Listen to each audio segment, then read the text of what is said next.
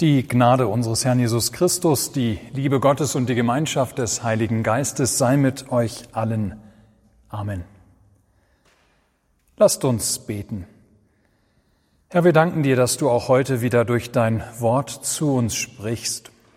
Schenke uns offene Ohren und Herzen, dass wir deine Anrede richtig verstehen und uns von dir trösten und ausrichten lassen für unser alltägliches Leben. Amen. Liebe Gemeinde, ein Unglück kommt ja selten allein und so wurden wir diese Tage zumindest über die Nachrichtenkanäle Zeugen der verheerenden Brände in Kalifornien. Als sei die Corona-Pandemie in den Vereinigten Staaten nicht schlimm genug. Trockenheit, Hitze und Wind haben in unglücklicher Kombination im Bundesstaat Kalifornien zu einer erneuten großen Zerstörung durch Feuerflammen geführt. Wälder und Häuser wurden verbrannt und zerstört in einem riesigen Ausmaß. Auf jeden Fall waren wieder Bilder zu sehen von Hauseigentümern, die vor ihren zerstörten Häusern des, das vernichtende Ausmaß der Brände begutachteten. Von diesen Häusern bleibt in der Regel nichts mehr als ein Haufen Asche. Bestenfalls sind noch verkohlte Reifenfelgen oder sonstige Metallgegenstände zu erkennen, aus Küche, Bad oder Garage. Auch Fundamente und Mauern aus Stein und Beton sind noch auszumachen, ja alles andere zu Asche verkohlt. Ihr Lieben, wir sind mittendrin in unserem heutigen Predigtwort. Der Apostel Paulus schreibt im ersten Brief an die Gemeinde in Korinth im dritten Kapitel, denn wir sind Gottes Mitarbeiter, ihr seid Gottes Ackerfeld und Gottes Bau. Nach Gottes Gnade, die mir gegeben ist, habe ich den Grund gelegt als ein weiser Baumeister. Ein anderer baut darauf. Ein jeder aber sehe zu, wie er darauf baut. Einen anderen Grund kann niemand legen, außer dem, der gelegt ist, welcher ist Jesus Christus.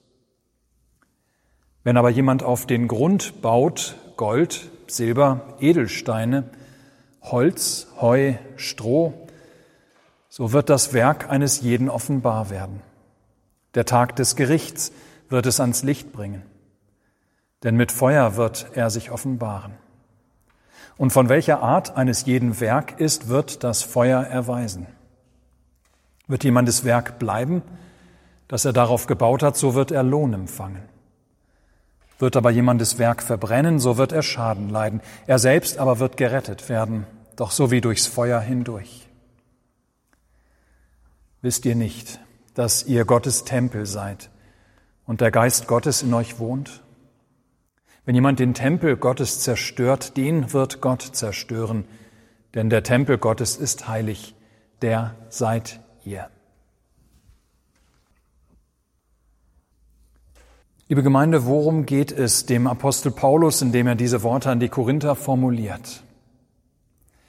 In der Gemeinde Korinth, die Paulus gegründet hatte, die er inzwischen aber nicht mehr betreute, weil er weitergezogen und weitere Gemeinden gegründet hatte, in dieser Gemeinde Korinth waren erhebliche Spannungen aufgekommen. Insbesondere war eine Gruppe von Menschen in der Gemeinde stark geworden, die die Gemeinde in eine ganz bestimmte Richtung lenken wollte, die die Gemeinde durch eine libertinistisch gnostische Ideologie versuchte zu kapern, wenn wir so wollen. Dieses gibt Paulus Anlass in seinem Brief an die Gemeinde grundlegend danach zu fragen, was eine christliche Gemeinde denn ausmacht, worauf es letztlich ankommt und wie es sich mit dem Bau einer Gemeinde verhält, ja wie eine Gemeinde entsteht. Wie wächst sie idealerweise und was muss dabei beachtet werden? In seinen Ausführungen an die Korinther gebraucht Paulus ein paar sehr hilfreiche Bilder, die uns ein ganz paar wichtige Dinge über Gemeinde und Kirche entdecken lassen können. Und sie haben ihre Relevanz bis heute nicht verloren. Wir erfahren erstens, dass die Kirche Gottes und damit jede lokale Gemeinde sich immer im Bau befindet Ja, bis zum jüngsten Tage ist sie nie fertig gebaut, die Kirche. Wir haben ja manchmal das Gefühl, und das wird uns manchmal auch so direkt vermittelt, dieses Gefühl, dass wir in der Kirche nur erhalten müssen, was wir von unseren Eltern und Großeltern übernommen haben. Ein paar Schönheitsreparaturen hier und da seien wohl angebracht, ja, aber bloß keine allzu großen Veränderungen am Bau, die soll es nicht geben, so heißt es gern.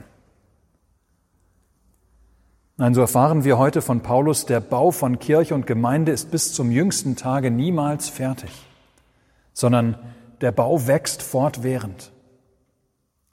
Und das heißt, dass immer wieder auch ganz neue Bauprojekte gestartet und aufgezogen werden. Der Bau der Kirche wird vielleicht erweitert um einen Flügel an einer Stelle. Oder ein Raum, der seine Funktion verloren hat, wird abgerissen und durch ein ganz anderes Projekt ersetzt. Natürlich haben dabei die Baumeister in der Kirche nicht freie Hand zu tun und zu machen, was sie wollen. Eben das ist ja der Grund des Schreibens Paulus an die Korinther. Aber erst einmal ist wichtig zu erkennen, dass der Bau der Kirche bis zum jüngsten Tag niemals abgeschlossen ist, sondern fortwährend wächst. Zweitens, die Kirche und damit jede lokale Gemeinde gehört Gott. Es ist sein Bau, niemals unserer. Es ist immer seine, Gottes Kirche und seine Gemeinde. Aber er gebraucht Mitarbeiter, Gehilfen und Handlanger. Er nimmt Vorarbeiter in seinen Dienst, Handwerker, Maurer, Steinmetze, Architekten, Inneneinrichter, wie es heute heißt, Designer und so weiter. Wir denken bei Mitarbeitern in der Kirche in erster Linie an die Pfarrer, vielleicht noch an die Kirchenvorsteher, und sie spielen in der Tat eine Schlüsselrolle, aber eben längst nicht nur sie. Nein, im Grunde wirken mit am Bau der Kirche und Gemeinde alle ihre Glieder. Indem du die Belange deiner Gemeinde mitentscheidest, bist du ein Mitarbeiter. Durch deine Stimme in den Versammlungen durch deine Unterstützung der Arbeit der Gemeinde, durch dein Mitmachen, durch das Geld und die Zeit, die du opferst und investierst und durch so manches mehr, wie wir gleich noch sehen werden. Keiner sage, er sei nicht wichtig. Ja, Gott gebraucht Mitarbeiter. Er gebraucht Menschen an seinem Werk von Kirche und Gemeinde mitzuwirken.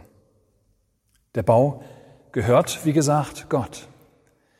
Die Kirche gehört von daher niemals irgendwelchen Aposteln oder anderen Menschen, sondern ist immer Werk und Eigentum Gottes, seine Pflanzung, sein Bau. Ja, niemand arbeitet in der Kirche jemals auf eigene Faust, sondern untersteht dem einen Dienst- und Bauherrn. Aber Gott nimmt tatsächlich Menschen in seinen Dienst, gebraucht Mitarbeiter, um seinen Bau voranzubringen. Solche sind auch du und ich.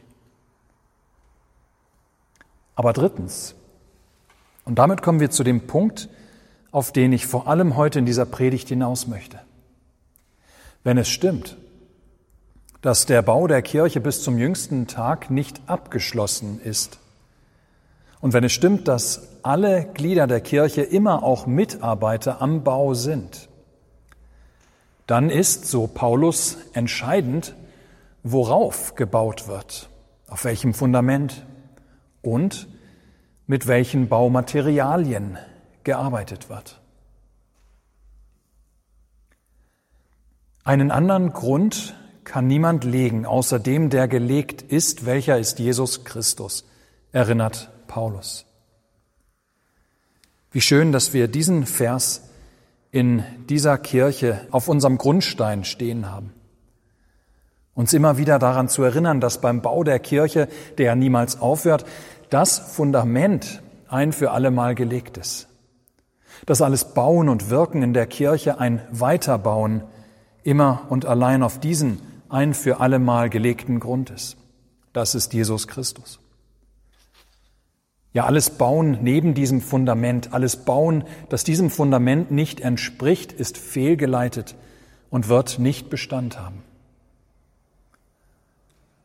Und Gott sei es geklagt, ein flüchtiger Blick in die Kirchengeschichte, aber auch in die gegenwärtige religiöse Landschaft offenbart so manche Reich Gottes Arbeit, die vielleicht gut gemeint, aber leider daneben steht, die nicht auf dem Fundament Jesus Christus gebaut wurde und wird. Wenn aber jemand auf den Grund baut, Gold, Silber, Edelsteine, Holz, Heu, Stroh. So wird das Werk eines jeden offenbar werden, so schreibt Paulus weiter. Der Tag des Gerichts wird es ans Licht bringen, denn mit Feuer wird er sich offenbaren. Liebe Gemeinde, hier führt Paulus uns vor Augen, dass nicht allein das Fundament entscheidend ist, dass alles Bauen allein auf dem unverrückbaren Fundament erfolgen soll, sondern auch entscheidend für einen Bau die für alles Weiterbauen auf dem Fundament eingesetzten Materialien sind. Paulus erläutert an dieser Stelle nicht weiter, was er mit den einzelnen Baumaterialien, die er nennt, was es mit diesen auf sich hat. Aber er unterscheidet zwei Gruppen von Baustoffen. Es gibt Materialien, die fest und beständig sind, einem Feuer standhalten. Und es gibt solche Materialien, die andererseits, wenn es darauf ankommt und Feuer kommt, die nicht halten und den Bau in sich zusammenstürzen und vernichtet werden lassen. Entscheidend da ist der jüngste Tag. An diesem Tag, am Tag der Wiederkunft des Herrn Jesus Christus, da wird sich zeigen, ob ein Bau fest und beständig ist oder nicht ob er auf seinem Fundament aus beständigem Material gebaut wurde oder nicht. Ja, der jüngste Tag wird zeigen, ob das Werk, das wir als Mitarbeiter Gottes errichtet haben, steht oder fällt. Ja, liebe Gemeinde, was in der Kirche gebaut wird, das kann einen sehr unterschiedlichen Wert haben. Mancher Bau mag nach außen hin wunderbar aussehen und glänzen und groß sein und vielleicht in, ein, in nur kurzer Zeit hochgezogen worden sein, eine tolle Leistung.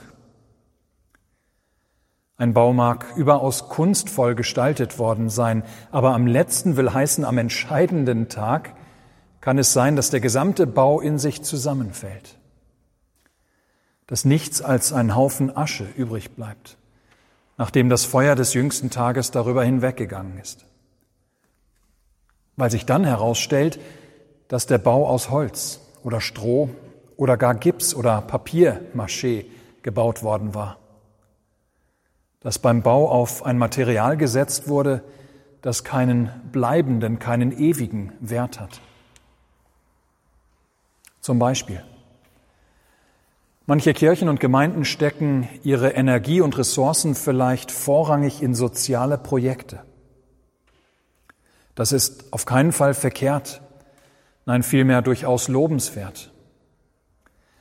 Aber sie haben dabei vielleicht den gekreuzigten Jesus Christus nicht zum Mittelpunkt der Verkündigung ihrer sozialen Arbeit gemacht. So aber hat ihre ganze Arbeit keinen bleibenden, keinen ewigen Wert wenngleich die Arbeit nach außen hin vielleicht super toll aussieht. Manche Kirchen und Gemeinden machen wirklich tolle und kreative Kinderarbeit, andere glänzen durch Kunst und Musik. Aber wenn diese Arbeit nicht in ihrem Zentrum Jesus Christus, den Gekreuzigten und sein Wort treibt, dann wird von dem noch so grandios wirkenden Bau letztlich doch nichts als Asche bleiben. Es ist vor diesem Hintergrund wichtig, dass wir immer wieder alle unsere Projekte und Programme und auch unsere Theologie prüfen. Als Kirchengemeinde, aber auch in privaten, in unseren Häusern und Familien. Dass wir immer wieder überlegen, ob wir auf dem unverrückbaren Fundament bauen als Mitarbeiter Gottes und wenn ja, ob das Material, für das wir uns entscheiden, beständig ist. Beständig im Blick auf den jüngsten Tag. Hat das, was wir machen und was wir anbieten, bleibenden Wert? Ja, der Teufel nämlich, der ist ständig auf dem Plan, dass er uns dazu zu verleiten sucht, dass wir mit Materialien und Stoffen arbeiten, die eben keinen bleibenden Wert haben. Ihr seid Mitarbeiter am Bau. Auf welche Materialien setzt ihr? In der Gemeinde, indem ihr die Gemeindearbeit unterstützt und den Fokus und die Richtung der Arbeit mitentscheidet, indem ihr durch euren Einsatz an Zeit und Finanzen die Arbeit der Gemeinde sichert, indem ihr zu den Gottesdiensten kommt und zusammen mit anderen das ewige Wort Gottes hört und empfangt, wodurch ihr und sie erbaut werdet zum ewigen Leben. Ihr seid Mitarbeiter am Bau. Auf welche Materialien setzt ihr? Ihr seid Mitarbeiter am Bau. Auf welche Materialien setzt ihr? Zu Hause, in euren Familien. Indem ihr euren Kindern den dreieinigen Gott kennenlernen und lieb werden lasst. Indem ihr eure Kinder mit zur Kirche bringt, zu Hause mit ihnen betet und Andacht haltet gemeinsam singt und aus der Bibel vorlest, ihr ihnen so zeigt, was ihr erkannt habt, was von ewigem Wert ist und woraus der rettende Glaube sich allein speist, woraus dieser Glaube allein wächst. Ihr seid Mitarbeiter am Bau. Auf welche Materialien setzt ihr? Ihr seid Mitarbeiter am Bau. Auf welche Materialien setzt ihr? zu Hause, in eurem Alltag, indem ihr euren Nachbarn, Freunden und Arbeitskollegen die Liebe und Gnade, die ihr durch Jesus Christus empfangen habt und immer wieder empfangt, vorlebt, dass ihr mit Worten und Werken bekundet, wie ihr betet und mit Danksagung alles aus der Hand Gottes entgegennehmt. Dadurch wird nicht nur euer Glaube gestärkt, sondern kann auch der Glaube bei anderen wachsen. Ihr seid Mitarbeiter am Bau. Auf welche Materialien setzt ihr?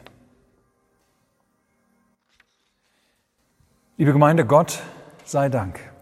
Es ist seine Kirche und seine Gemeinde. Und seine Kirche und Gemeinde werden nicht durch uns gebaut, wohl aber bauen wir mit.